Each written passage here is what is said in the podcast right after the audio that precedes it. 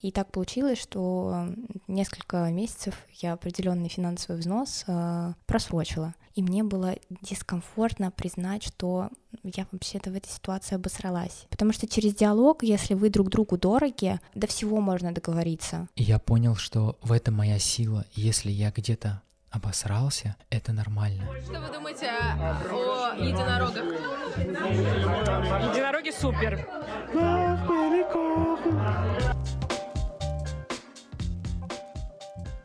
Дорогие друзья, это подкаст «Я могу ошибаться», его ведущий Руза.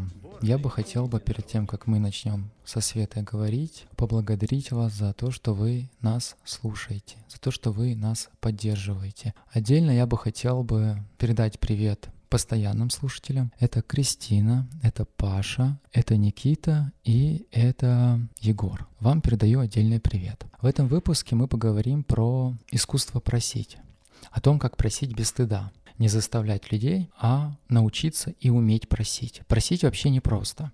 Прошение, вот я сегодня перед тем, как сесть и начать говорить с тобой, думал об этом, думал о том именно о своих о своем опыте. Я всегда себя чувствую уязвимым. Мне кажется, что я когда о ком-то что-то прошу, тоже. я будто бы слабый. Об этом я сегодня поговорю со Светой. Света, привет. Привет. Ты меня немножко обескуражил тем, что мы с тобой до этого о чем-то говорили, и я такая, о, мы что, уже пишем? И я думаю, боже мой. И с другой стороны, я меньше волнуюсь.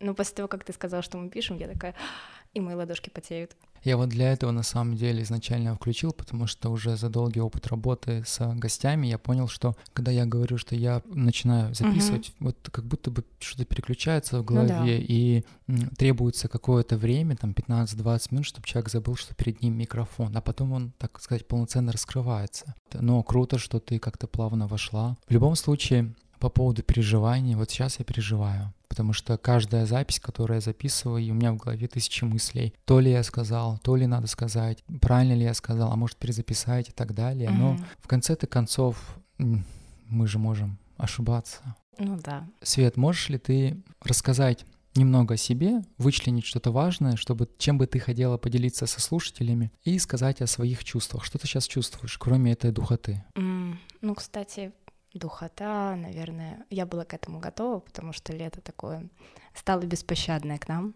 И в целом я жару достаточно хорошо переношу, поэтому все ок. А насчет своих чувств, ну, когда ты сказал, что мы пишем, я бы, скорее всего, не стала разговаривать э, на предмет э, некоторых моих грядущих experience ов, но как бы я могу ошибаться. О себе. Я дизайнер одежды. В прошлом я была моделью. 8 месяцев. 8 или 9 месяцев назад я переехала в Москву, и надо сказать, что моя жизнь... Не... Ну, я не могу сказать, что она прям вот изменилась, но я во всем этом сильно изменилась. И как раз переезд научил меня просить, потому что когда ты переезжаешь одна, это же произошло в такой непростой период для страны, большинство моих э, друзей просто куда-то уехало по всему миру. Фактически я заново собирала каркас на новом месте и переживала большие трудности, так как у меня есть огромные оборудование и своя мастерская дома, то есть у меня там двухметровый стол из тяжеленной столешницы, две промышленные машинки, и каждый мой переезд — это такой стресс, жутчайший. Но и так как я микроскопическая, естественно, я не могу же это все сама перетащить. Если бы я была мужчиной, мне кажется, я бы меньше просила. А тут я такая, блин, Свет, ну ты же девочка, вообще-то можно не все на себе тянуть, и можно попросить. Вообще, на самом деле, маленькие просьбы, они располагают людей к тебе. Это такая вещь, которую я давно знала, но только недавно я поняла действительно, как это работает. Потому что людям нравится помогать по большому-то счету. Но мне кажется, у нас в менталитете есть какая-то проблема, а, связанная как раз с прошением. И это, как ты правильно сказал, это связано с уязвимостью. И я, кстати, делала заметки, и я поняла, что мне проще просить незнакомых людей. Потому что когда у меня выстраивается эмоциональная связь, это в основном на самом деле касается мужчин, потому что ну, как бы есть такие вопросы, связанные с детством, взаимоотношениями с родителями, и у меня с папой местами непростые отношения, и это как раз касается темы прошения, поэтому когда я чувствую, что у меня выстраивается а, эмоциональная связь с каким-то мужчиной, там, дружеская или романтическая, мне сложнее его просить о помощи. И вообще очень часто у меня закрадывается мысль о том, что у людей, у взрослых, у них своя насыщенная жизнь, и найти время на какую-то просьбу, ну, его нужно найти, да. То есть я, наверное, не на каждую просьбу готова откликнуться в связи с тем, что я начала чувствовать вес времени, как его мало иногда бывает, и ты очень щепетильно относишься вот к каким-то просьбам. Ну вот ты имеешь в виду про свое отношение, когда кто-то просит. Ну вот иногда легко, иногда у меня есть чувство, что вот какие-то просьбы, там, допустим, поговорить о чем-то с определенными людьми. Недавно я испытала такой неприятный фон, что я почувствовала, кажется, сейчас меня хотят использовать, и я не готова на это идти. Но для этого, для того, чтобы я это почувствовала, были определенные предпосылки. На самом деле это интересный момент, потому что я как раз хотел про свои чувства сказать, когда увидел у тебя в сторис, по-моему, это последняя, я помню, просьба твоя была о том, что ты приехала, тебе нужно с вещами помочь. Угу. Вот, если я не, не прав, то ты сразу исправляй. И у меня мысль возникла, блин, я сейчас максимально честен со своими угу. чувствами. Блин, она же уже не первый раз об этом просит. Как бы почему и мне показалось, что это именно как раз-таки про это, вот именно про мои чувства я говорю сейчас, что когда ты написал об этом, блин, мне кажется, что она не просит, а пользуется. Вот такое у меня чувство возникло. Mm-hmm. И я задаю себе вопрос, а почему у меня такие чувства возникают? Почему, когда кто-то что-то выставляет просьбой, я такой сразу настороженно и как бы такой думаю, блин, ну что-то тут меня хотят использовать. То есть мне кажется, что мне на той стороне как будто бы я чувствую себя тоже уязвимым, что я как будто бы, вот если говорить бытовым языком, лох. Ну, угу. типа, знаю, сейчас мною хотят воспользоваться. Я бы еще понял бы, если бы этот человек, сейчас я в целом рассуждаю, мы с ним в хороших отношениях, и как бы мы друзья, там какой-то статус у нас есть. И человек просит меня помочь. То есть я понимаю, что как бы тут я могу это сделать. А когда человек в Инстаграме просто ну, абы кого всех там обезлично просит помочь и просит об этом неоднократно, у меня почему-то такие мысли всегда возникают. И наверняка у кого-то из слушателей тоже возникнет, вот человек вот, пользуется другими людьми. Угу. Можешь ли ты сказать, вот именно исходя из этого последнего кейса, что ты в это вкладывала с той стороны? Так, ну мы касались как раз темы того, что мне сложно просить о помощи людей, с которыми у меня сформировалась определенная эмоциональная связь.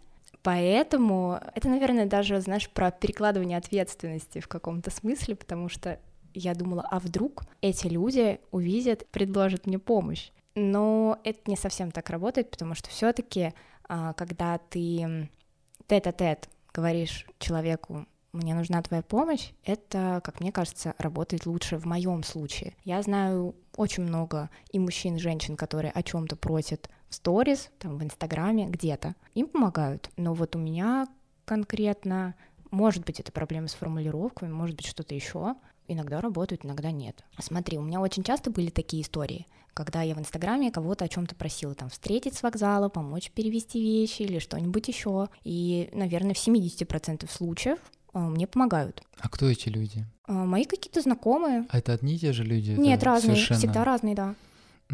Ты чувствуешь себя должной, когда тебе человек помогает? Да, не всегда. У меня вообще в целом э, сильно изменилось отношение к прошению и вообще свое состояние, потому что много с кем даже в терапии мы обсуждали, когда человек соглашается помочь, в идеале это должно происходить безвозмездно. Ну, то есть это самая такая правдивая коммуникация. Потому что когда ты чувствуешь себя должным, ты как будто бы у пространства, грубо говоря, берешь займы. А как ты думаешь, а, вот эти люди, которые тебе помогают, у тебя было ощущение, что они считают, что ты им должна что-то взамен? Возникало нет. такое чувство? Ну, вот в контексте прошения в сторис нет, у меня такого не было. То есть человек просто приезжает, да. помогает, да. и как бы ну, после этого в какой-то степени... Ну, это мои старые приятели из Воронежа, поэтому все как-то братско-сестрински, что ли, mm. как-то так. А как ты думаешь, Свет, вообще зачем нужно просить? Зачем нужно просить? Мне на самом деле сложно ответить на этот вопрос. Но это часть коммуникации, мы же можем попросить не что-то там физическое, а поддержку в какой-то трудный момент или совет. И ты прав, э, прошение в первую очередь у меня ассоциируется с уязвимостью. Хотя, почему это должно быть так? Но конкретно у меня так. Просто вот, например, у меня, в данном случае это подкаст, И мне периодически, да и в целом, наверное, мне такое чувство возникает, когда я такой думаю, блин, ребят, вы можете меня поддержать? То есть у меня есть там некоторые проекты. Одна из них, например, съездить там на Кавказ, записать выпуски с женщинами с Кавказа, поговорить с ними, и я понимаю, что те финансовые расходы, которые я на себя беру, с ними я не смогу туда поехать. Я, mm-hmm. блин, много раз в голове это прокручивал, а могу ли я просить? Блин, а должны ли они мне помогать? Вот человек условно слушает меня, получает какую-то информацию, а может он ничего не получает. И я правда себя чувствую очень дискомфортно, потому что для меня это неподъемная ноша о чем-то просить. И когда я вижу, когда кто-то в сторис выкладывает пост о том, что он просит о помощи, или, например, у него там день рождения, и он говорит, а можете мне там вместо подарка, вот номер, вот часто такое в последнее mm-hmm. время вижу, вот номер моей карты, можете мне там денег подсобить. Я в голове всегда представляю, первое, насколько это вообще тактично и правильно, если это так можно выразиться. Во-вторых, насколько у этого человека должно быть храбрости, чтобы вот осмелиться и взять и написать. Ну, то есть это, с одной стороны, очень круто, потому что в целом этот человек закрывает свои потребности, и в какой-то степени здоровый эгоизм — это круто. И мне кажется, что это навык, который приобретается, и Круто, когда ты это делаешь осознанно и делаешь именно от сердца, без какого-то потребительского отношения. А это чувствуется очень. Да-да-да. Мне кажется, это вот как раз такой измеритель, когда ты попросил что-то, если это действительно от сердца, искренне. Тут еще очень важно не скатываться в какую-то жертвенную позицию. И когда ты об этом говорил, первое, меня прям вот осенило на предмет того, что вообще просить это такая немножко детская история, потому что ребенок, когда что-то просит, он вообще не задумывается о том, что он уязвим в этот момент или он что-то ничего не еще. накладывает на да, это. потому что когда мы взрослыми просим, у нас еще, помимо всего прочего, куча проекций. Чем больше ты можешь попросить, тем больше у тебя энергоемкость. А ты вообще вот на данном этапе стесняешься о чем-то просить? Сто процентов. Ну, то есть бывают какие-то такие моменты, когда я понимаю, что это вообще не проблема, но я такая, черт. А можешь из последнего что-то вот припомнить? Было такое? Ну вот даже когда я в сторис, каждый раз, когда я пишу сторис, там, помогите там меня встретить или что-то еще, я такой просто тонну стыда поднимаю над собой, я там по сто раз переписываю, ищу какую-то формулировку, удаляю, выкладываю. Иногда у меня вообще бывает такое, что я думаю, так, ну что, сейчас я переложу ответственность, где мои карты Таро, начинаю раскладывать и такая, угу. А, хорошо, я попрошу об этом. Я могу неделю формули... формулировать просьбу, иногда месяц, это вообще ты же в итоге все равно просишь, правильно я понимаю? Как ты находишь в себе эти силы? Только через расслабление и внутреннюю готовность. Вот э, если ты о чем-то большом просишь э, близкого человека, у тебя должна быть на это внутренняя готовность. И то, что я тебе говорила про энергоемкость, я не думала об этом, просто недавно начала размышлять перед подкастом, искусство просить. Ну, в целом я в этом хороша, как будто бы, но мне так не кажется потому что если у меня это вызывает огромное количество тревоги, какого-то стеснения, значит, это тема, на которой явно стоит поработать. Вообще я немножко потеряла мысль. Но это нормально. Просить, просить, просить. То есть чем больше твой запрос, тем выше у тебя энергоемкость. Но иногда мы не совсем соотносим себя со своими просьбами. Почему вообще нам должны помогать? А как ты думаешь, есть какие-то частые ошибки, может быть, ты наблюдала за своими подписчиками? Ну, которые... требования.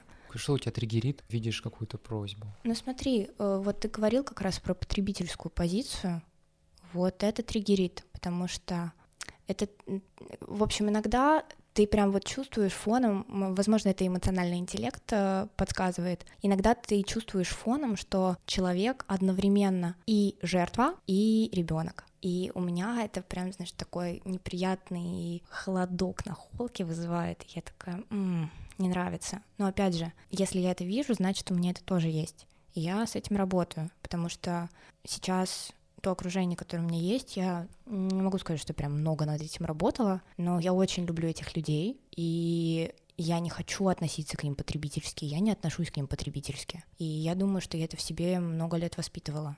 Плюс еще очень часто, если говорить про прошение, проекции, которые на нас накладывают другие люди. Переехав в Москву и отделив себя от привычного мира, у меня в какой-то момент было ощущение, словно я с себя сняла чужую кожу, которую для меня кто-то сшил. И я такая, ого, А там как раз было очень много про проекций на предмет того, что ты не можешь просить, ты меркантильная, ты жестокая, много-много всего, что на самом деле не является мной. Просто я в какой-то момент поверила в это из-за того, что с каким-то человеком у меня ценности не совпадают, и он видит меня сквозь эти проекции определенным человеком, а я таким человеком на самом деле не являюсь. Ну, в его глазах я такая. Вот э, ты тоже любопытный момент, потому что когда я рассказывал про то, что я вот увидел твой, твою просьбу, угу. я же, очевидно, свои какие-то мысли, проекции накладывал на это. То есть, что ты просишь, а я думаю, блин, она хочет воспользоваться мною. И, конечно, это очень сложно перебороть внутри себя и просто человеку помочь, знаешь, с тебя ничего не убудет, ты просто помогаешь человеку, ну хорошо, он воспользуется тобой, но ты человеку помог. Какая mm-hmm. разница? То, что он воспользовался тобой, это к тебе не имеет никакого отношения. Это его, так сказать, прихоть, его желание, и ты просто не принимай это на свой счет. Это знаешь, как-то раз мы разбирали психологом давно, по поводу измен, и у меня были всегда насчет этого какие-то большие проблемы, потому что я всегда думал, что мне будут изменять. И психолог мне сказал очень хорошую фразу, а ты здесь при чем? Ну хорошо, человек mm-hmm. тебе изменит, а ты здесь при чем? Человек изменил, это его решение тебя это по факту не касается, пока ты сам это не примешь на свой счет. И меня вот эта фраза потом отпустила. Я чаще, часто, когда я понимаю, что у меня есть какие-то навязчивые мысли по отношению к какому-то человеку, что я хочу его контролировать и так далее, я такой говорю себе, блин, я просто должен отпустить человека и не касаться его жизни, где бы он ни находился, хоть в клубе, хоть там на каком-то тантре, я не знаю, где он может быть, хоть он неделями пропадает, я просто доверяю человеку, и если он изменит мне, это меня не касается. Окей, mm-hmm. если я об этом узнал, я принимаю решение, дальше быть мне с этим человеком, либо на этом пути расходиться. Как раз таки, когда ты выставила, я такой про себя думал, я вообще стараюсь в последнее время, когда мне какие-то внутренние бывают противоборства, разобрать эту ситуацию, а не сразу принимать какое-то решение, знаешь, оборвать, сказать, что вот там Света хочет мною воспользоваться, поюзать меня, получить то, что она хочет. И вот я сейчас пытаюсь как-то сказать себе, что да нет в этом ничего такого, ну окей, но если даже и так. Мне кажется, это как давать мелочь обездоленному, и многие оправдывают то, что они им не дают, тем, что они будут бухать. Я в последнее время поймался на мысли, что какая разница, это его уже дело, я-то ему помог. Угу. Моя задача — это просто помочь человеку. А то, как он это примет, что он с этим будет делать, это меня уже в хорошем смысле слова не касается. Хотя это и сложно ко всему вот так вот взять и сказать, меня это не касается. Внутри-то типа херово. Ну тут -то тоже можно ко всяким энергетическим штукам обратиться, потому что когда ты по своей сути человек э, с открытым сердцем, э, сердце, оно очень сильно связано с э, как раз щедростью. У меня одна подруга мне говорила о том, что, слушай, Свет, у тебя вот сердце зажатое. Я такая, ну ок, и что мне с этим делать? И за последнее время э, я думаю, что я преисполнилась в этом, потому что я сама стала более щедрая. Ну, то есть э, у меня есть какие-то вещи, которые я не ношу, но они классные. Я прям представляю какую-нибудь свою подругу в этом и думаю, вау, сейчас я ей подарю. То есть, это же крутое чувство. Мне очень-очень нравится делать подарки, и это тоже немножко касается темы, ну, не прошения, конечно, но делиться, потому что просить и делиться — это такие взаимосвязанные вещи. Мне сейчас легко отдавать, но мне сложно принимать, потому что когда ты о чем-то просишь, это же еще уметь принять. И это тоже сложно. Это еще, кстати, самооценки касается. Конечно. У меня скоро день рождения в сентябре, и... У нас в один день день рождения. Да, кстати. Я так удивилась, это было очень прикольно. Я сейчас вспомнила об этом, да, ты писала. И для меня я помню в детстве, в школе, когда кто-то узнавал про мой день рождения, хотел сделать подарок, особенно при всех, я так пугался этого, я прятался все время, я просил, не надо мне ничего дарить. Офигеть. Потом с возрастом я понял, что я удивлялся людям, которые пишут там, вот у меня сегодня день рождения. Привет, вот, это я. Там, и настолько они открыты. Это для меня такая сильная черта. И я все время закрывался, я с возрастом пришел к тому, что это именно касается моей слабой самооценки, что я не умею принимать подарки. Я не люблю, когда мне помогают делать что-то приятное. Мне кажется, что как будто бы я этому человеку потом буду должен, что он свое ценное время тратит на меня, а потом я пытаюсь как-то выискивать перед ним, пытаться ему как-то отдать то, что он мне дал. На самом-то деле большинство людей ну, по крайней мере, тех, кого я встречал, они готовы просто тебе помочь, угу. и они это делают ради себя. Они помогают, потому что да. они получают от этого удовольствие, и все. А я накладываю свою проекцию, что как будто бы я что-то ему должен буду потом. Ну, иногда и я этим пострадываю, но в последнее время сильно меньше потому что э, через диалоги с близкими людьми, да даже с посторонними, ты очень много всего можешь узнать. Потому что есть вот люди, которым нравятся определенные вещи для других людей делать, там как-то проявлять свою заботу и любовь, как у родителей, там кто-то через еду, кто-то через что-то еще. Это не про прошение, там просто про вот человеку нравится показывать свою любовь другому человеку, проявляя какие-то там свои качества. И он очень сильно наполняет за счет этого. То есть я вот дарю какие-то подарки своим подругам и близким. Я прям кайфую от этого. Это умение еще слышать человека рядом. Потому что мы на самом деле очень много рассказываем партнеру, другу, кому угодно о себе. В общем, если человек хочет услышать и что-то увидеть, он это сделает. Тут еще есть важный момент, это то, что когда ты кому-то, ты говорил про помощь, что ты вот любишь помогать. Я это люблю вот дарить. Как... Нет, Иногда... я не, не про тебя, именно в целом ты ага. говорила, что вот есть люди, которые помогают и хотят это делать. Тут есть еще такая тонкая линия, это как знаешь в этом треугольнике Карпмана спасатель. Угу. То есть есть такая да, черта да, у тебя, да. что ты в отношениях это очень часто проявляется, людей, у меня особенно, что ты хочешь человеку помочь, там, давай я тебе помогу там с работой, давай я тебе помогу с жильем, давай я тебе помогу с этим. И это тоже в какой-то степени не совсем ок, потому что, мне кажется, нужно помогать тогда, когда тебя об этом просят. Это так. Я вот, наверное, да, у меня сейчас такая история. Я много внимания уделяла этой теме, потому что я понимала, что многие мои отношения были, ну, я думаю, у большинства людей многие отношения это прям такой треугольник Карпмана, такой, м-м, да, прикольно. И причем я видела себя только в определенных ролях, а это же так не работает, что ты только жертва. Конечно, это не конечно. так. И когда Часто ты признаешься, ролями, да, да, когда ты себе признаешься в этом, что на самом деле ты не только жертва, да. ты боль можешь причинить. Да. И это какая-то такая супер животная тема, очень. Но это очень сложно признать себе. Ну вот я признала, и, многие, и мне так легко вообще... стало, так легко. Это просто вообще прелесть взрослой жизни, когда ты себе признаешься в том, что ты в чем-то дерьмо.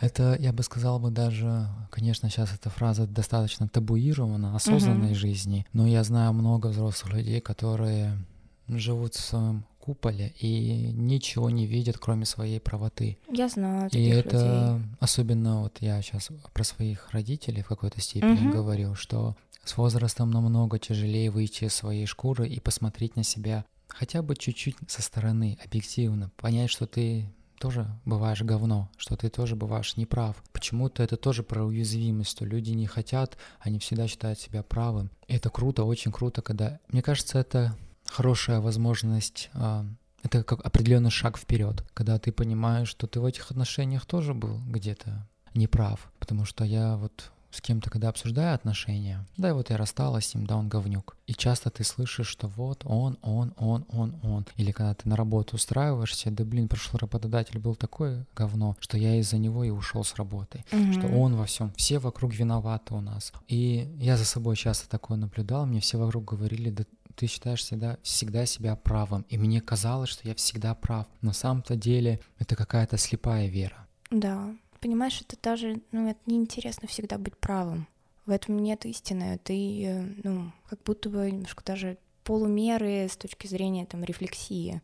Я помладше, ну, постоянно думала, что я права, что все говно, а я конь в белом пальто, а сейчас нет. А у тебя бывает такое, что тебе сложно не признавать себя неправой? Ну вот в последнее время мне легко признавать себя неправой. Недавно была такая интересная история с одним моим другом. Он психотерапевт, психолог такой, с достаточно большим стажем, по-моему, около 10 лет. И у нас такой возник небольшой конфликт, в ходе которого мы перестали с ним общаться. И меня очень сильно... Я сейчас не пытаюсь кого-то выделить, сказать, что я прав или не прав. Я не знаю, кто в этой истории вот таки прав или... И бывает ли кто-то правым в этой истории. Но меня сильно удивила история, связанная с тем, что человек сильно обиделся.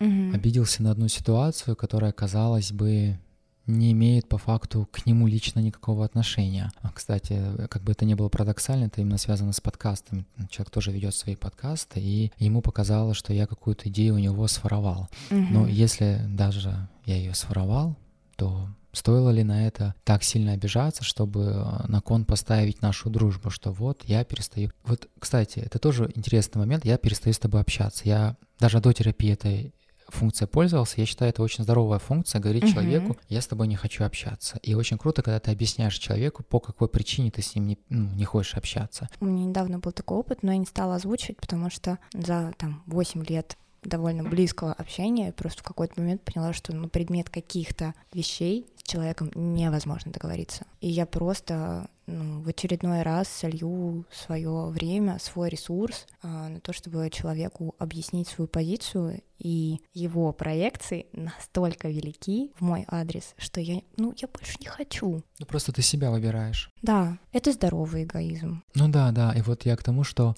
я вот с той стороны понимаю его решение, но все равно вот это вот внутренняя, знаешь, обида на то, что человек взял и выбрал себя, хотя казалось бы, вот я не зря же сказал, что он психолог, потому что я вот со своей детской позиции опираюсь на то, что он психолог, у него там десятилетний стаж, он других людей там Мгм. направляет там и так далее. И я на это, как бы это ни выглядело, нах- нахожу все равно свою какую-то обиду. Конечно, вообще сложно, когда тебя не выбирают, Мгм. и ты принимаешь это на свой счет. Ну вот видишь, ты выбираешь обиду, а я Да. вот поняла, что у меня обида сменилась на злость. Прошлой осенью я в какой-то момент в терапии коснулась темы вот как раз злости, агрессии. У меня столько говна стало из меня выходить, что в какой-то момент мне немножко страшно стало. Я своим близким людям говорила о том, что кажется сейчас не самый подходящий момент, чтобы со мной общаться, потому что я не совсем справляюсь с тем пластом этой энергии, которая во мне просто начала аккумулировать. Я там, возможно, и коронавирус присутствовал, возможно, вот поэтому я была вдвойне злобной. В каком-то смысле злость и ярость они созидательны, если ты умеешь как-то правильно эту энергию направлять. И вот у меня обиды практически никогда не возникает, у меня возникает злость, что меня не услышали, меня не увидели сейчас. Но тут еще как раз вернемся к прошению. Ты можешь попросить человека обратить на себя внимание и сказать, Привет, слушай, вот между нами произошла такая ситуация, я в этой ситуации чувствую себя так-то, признать свою уязвимость. То есть, когда ты в себе признаешь какие-то неудобные эмоции, ты становишься выше их, выше той ситуации, в которой ты находишься.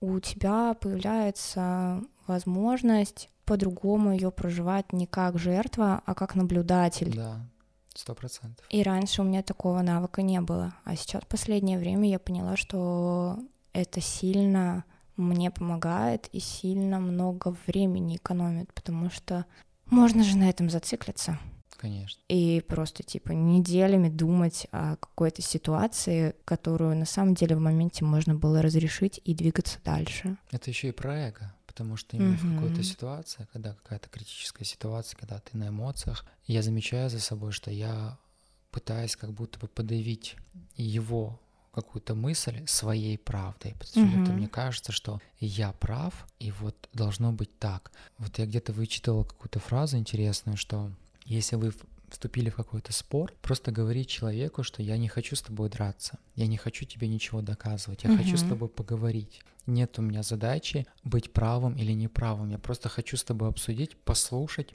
твою историю, то, как ты это видишь. И может быть вполне вероятно, что и эта история, и эта история имеет место быть. Просто люди по-разному к этому И вы не обязательно подходят. должны договориться о Да, чем-то, да, просто да. вот увидеть про э, пространство мысли другого человека и вообще где-то какие-то, как же они называются, вот на Ютубе шортс.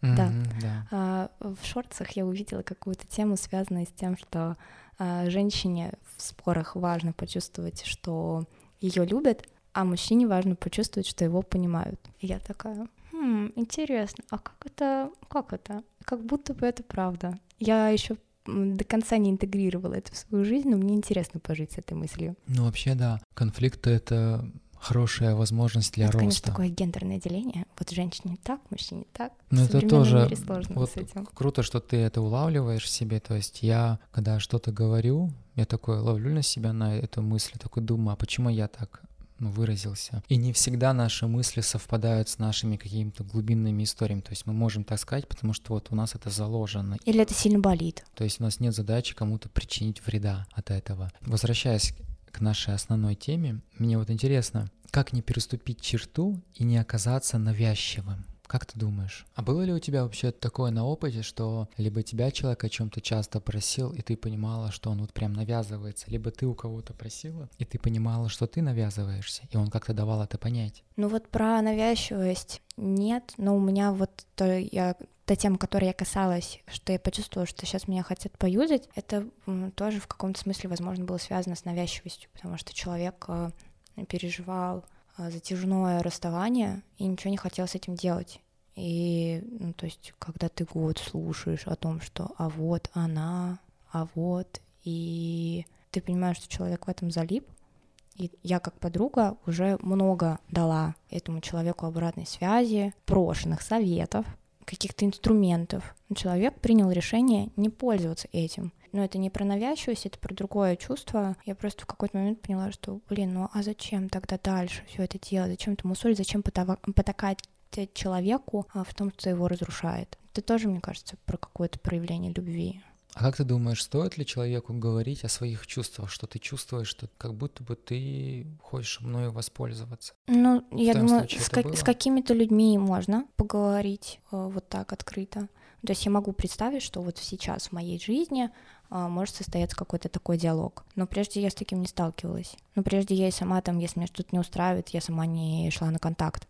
То есть я предпочитала обидеться, предпочитала предоставить человеку возможность самостоятельно выйти на контакт, и, как правило, вот эти мои ожидания и проекции на человека не работают вообще, и, и ты еще больше такая обижена, потому что, блин, это что этому человеку вообще не важно, что я чувствую, да как ему может быть важно, если он ну, там в своей жизни взрослый, взрослый живет, он, возможно, даже не подозревает, что он сделал что-то не так про навязчивость. Ну, у меня были какие-то такие моменты, когда мне навязчиво предлагали свою дружбу, блин, про нарушение границ. Насколько хорошо ты их чувствуешь? То есть я, я сейчас довольно хорошо чувствую границы, поэтому мне кажется, со мной ну, сложно, чтобы такая ситуация произошла. А сложно вообще отказывать тебе, когда человек навязывает тебе свою дружбу? Я либо как-то э, грамотно сливаюсь.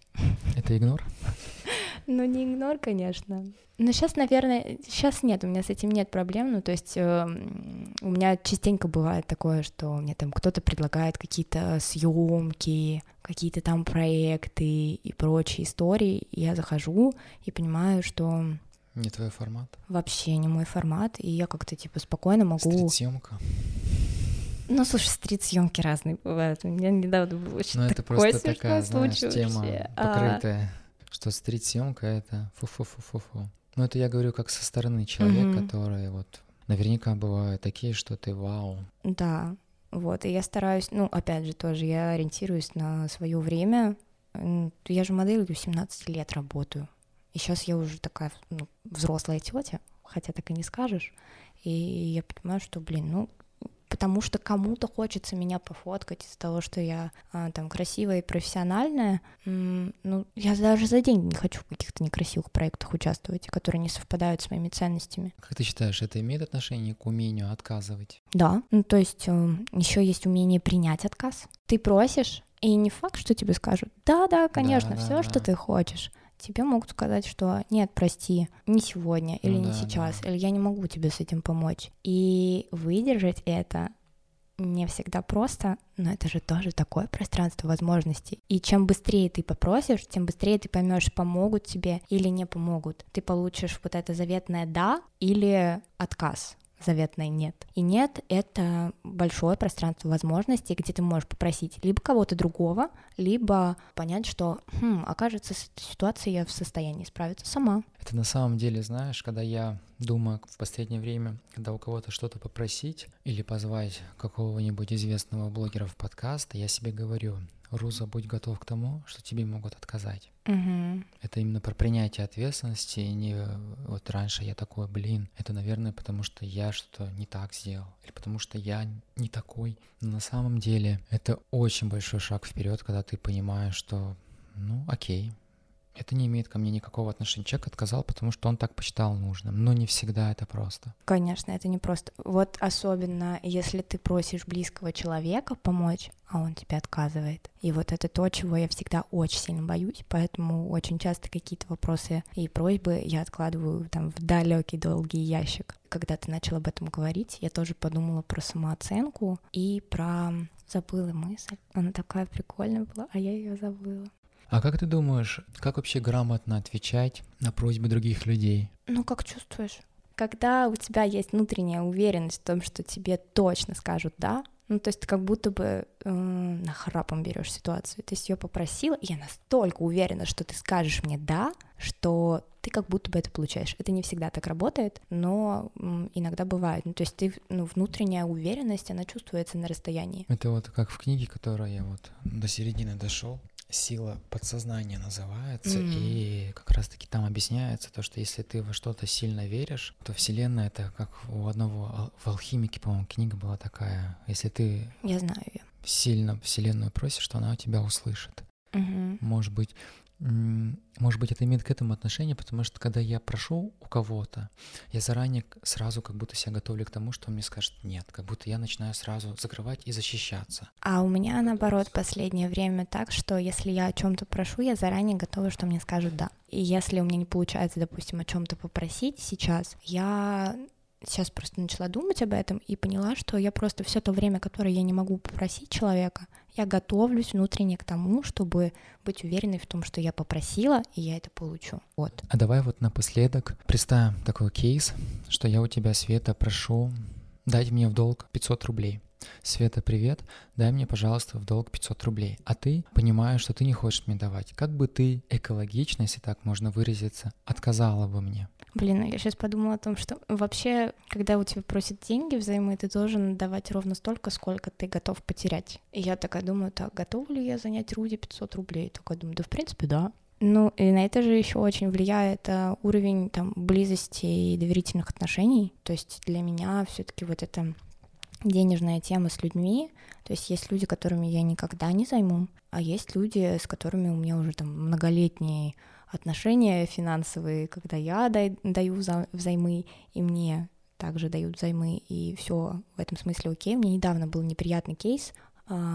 Там были, ну, короче, много каких-то форс-мажоров накладывалось, потому что я перешла на новую работу, переехала на новую квартиру и ввязалась в историю а, со своей подругой. И так получилось, что несколько месяцев я определенный финансовый взнос а, просрочила. И мне было дискомфортно признать, что я вообще-то в этой ситуации обосралась. Но потом мы обсудили эту тему, а, пришли к выводу, что какой-то процент доверия был утрачен, но все это можно исправить, потому что я объяснила, что вот сейчас был такой этап, я была готова к тому, что в какой-то момент все нормализуется, и то, что я тебе обещала, я тебе верну, потому что для меня очень важно, если, допустим, у меня выстраиваются какие-то а, финансовые долгосрочные финансовые там трудности или обязательства перед другим человеком, то есть я могу просрочить э, там, долг по кредитке на человеку я заплачу. И то есть очень важно вообще насчет финансов договариваться на берегу, когда ты человеку отдашь деньги, потому что тебе в голове откладывается, что вот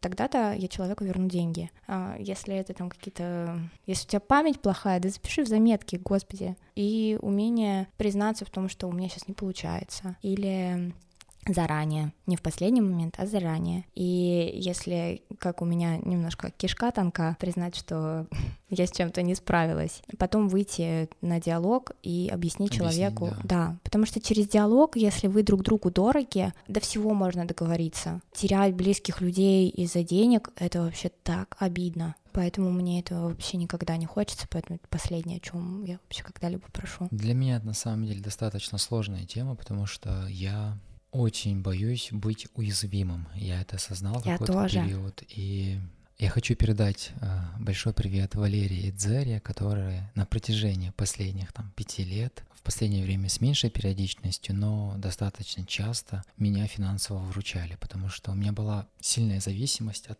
азартных игр. Я на протяжении пяти Ого. лет был зависим от игровых ставок. Все мои деньги, которые я там зарабатывал и так далее, я все вот тратил на свой азарт. Я люблю сойти. побеждать. Один из моих больших запросов, когда я вот пошел на терапию, это вот перестать ставить. На самом деле я с этим боролся достаточно давно и долго, и у меня я вообще потерял веру в это, я понял, что я не могу это побороть. Я пробовал всякие там методы и так далее, но мне ничего не помогало. И в какой-то момент я вот пошел на випасу на 12 дней, и у меня было большое намерение перестать ставить. И вот Мгм. после этого вот сейчас, наверное, больше полугода я вообще не ставлю, и там периодически мне приходят Випассана — это уведомления. вещь. Да, на самом деле меня очень сильно выручило. Я признаюсь тебе, я никогда в жизни не поверил бы, что я смогу кому-то сказать о том, что я был зависим от этого, что я ставил, и мне было ужасно стыдно говорить о том, что у меня нет денег. Меня часто спрашивают люди, ты работаешь там в Яндексе, ты работаешь в Сбере, у тебя такие, такая зарплата, куда ты ее тратишь? И я всегда находил причину обманным путем объяснить, что я трачу на квартиру, я трачу там на котов своих, там какие-то Мгм. обязательства. Я находил тысячи причин, но не мог прямо сказать человеку, что я по факту получаю зарплату. Мне там один раз, помню, пришла годовая премия 226 тысяч, как сейчас помню. Я ее ровно за два дня проиграл. Просто за два дня. Вау. Вот, и найти в себе силы и признаться человеку, слушай, я обосрался тут, помоги мне, пожалуйста. И вот я выделил фразу для себя, я вот в предыдущем выпуске тоже говорил, я посмотрел один мультфильм, и там есть такая фраза. Что самое смелое из того, что ты когда-либо говорил? Спросил мальчик. Помогите. Просить о помощи не значит сдаваться. Это наоборот отказ сдаваться. И я понял, что в этом моя сила. Если я где-то обосрался, это нормально. Мгм. Главное, ну, что ты борешься с этим, что ты находишь в себе силы и не сдаешься. Да, возможно, кто-то скажет, тебе это легко сейчас говорить. Я так часто говорил по отношению к другим людям, которые там пять вещей, которые можно сделать, чтобы там стать счастливым, умным и так далее. Сейчас я понимаю, если ты в чем-то чувствуешь себя слабым, попроси о помощи. Тебе помогут те люди, от которых ты этого мог даже не ожидать, что ты мог Мгм. подумать, что они могут заклеймить тебя, сказать, что нет, они будут тебе помогать. И я благодарен этим людям, которые мне всегда помогали, особенно финансово. И я часто у них просил, я до сих пор поражаюсь этим двум людям, потому, что в какой-то момент я до, до такого истошного состояния дошел, я такой думал, ну пожалуйста, не надо мне помогать. Но они все время, все время помогают. Они верят тебе и любят тебя. Вот. Это очень И круто. поэтому я вам за это благодарен. Знаешь, в терапии есть такой момент, я в последнее время к этому пришел, ты самое тяжелое откладываешь напоследок, когда остается там буквально 5 минут. Да-да-да. Психолог такой говорит, блин, осталось 2 минуты, а ты подсознательно, неосознанно это осознаешь, и почему-то самое такое основное оставляешь на конец. Вот я сейчас за собой это наблюдаю, что эту тему я хотел вначале развить про это же тоже про искусство просить, просить деньги и так далее. Насколько это вообще правильно или неправильно, но вот я сейчас за собой Это наблюдаю. самое сложное в Это моей жизни. очень При- сложно. Ну вот а, я вообще большую часть своей жизни живу из позиции, что я хочу стать взрослой, хочу быть самодостаточной. И для меня признаться в какой-то момент о том, что, блин, а вот кажется, я сейчас не вывожу. И единственное решение, ну, самое логичное, это попросить у кого-то там в долг или там помочь что-то сделать мне. И я в этот момент просто, ну, словно под землю проваливаюсь, настолько мне паршиво.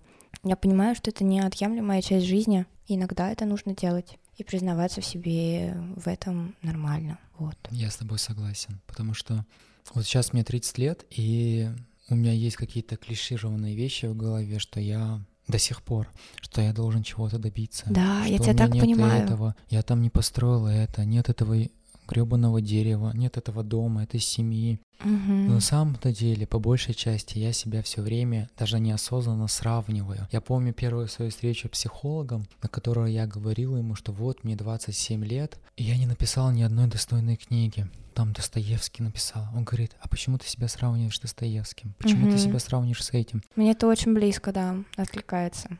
И да, он даже привел в пример, что, что у нас с детства так заложено, что нам ставят оценки 5 это хорошо, 2 это плохо. И надо из себя это искоренить, что твоя жизнь и твой путь — это только твой путь, и он не имеет никакого отношения к чужой дороге. И то, что у тебя этого нет, это не означает, что твоя жизнь сломлена или что ты не такой. Это нормально. Ну Ты- вот я ты в можешь быть 27 в Москву максимально переехала. счастливым, если ты дружишь с самим собой, Да. у тебя нет внутреннего конфликта, ты принимаешь себя таким, какой ты есть, с этими изъянами, с этой сильной, с этой не очень стороной. Вот знаешь, Ты почему себя любишь. Да, ты себя любишь. И вот на Випасане Я научился одной важной вещи, что негативные эмоции они тоже часть меня, что мне не нужно тянуться все время к положительным, мне нужно принять и эту сторону Мгм. тоже. Ну, это такой тоже самообман. навык.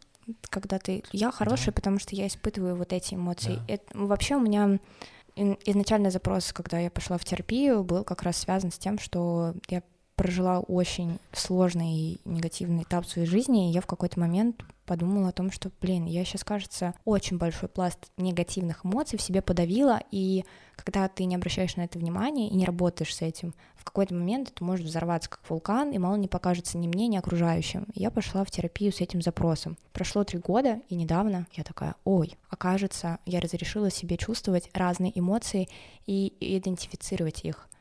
И, то есть в моей жизни уже очень давно нет ничего изменяющего сознания.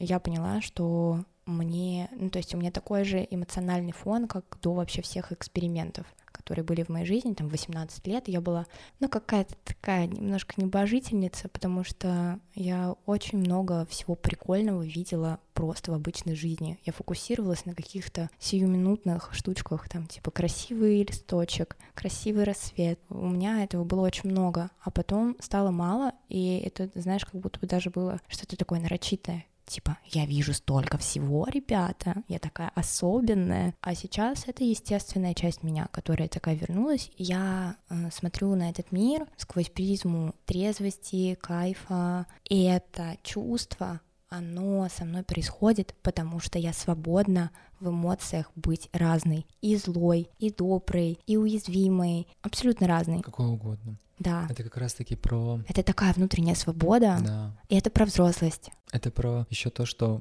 получать удовольствие именно от процесса.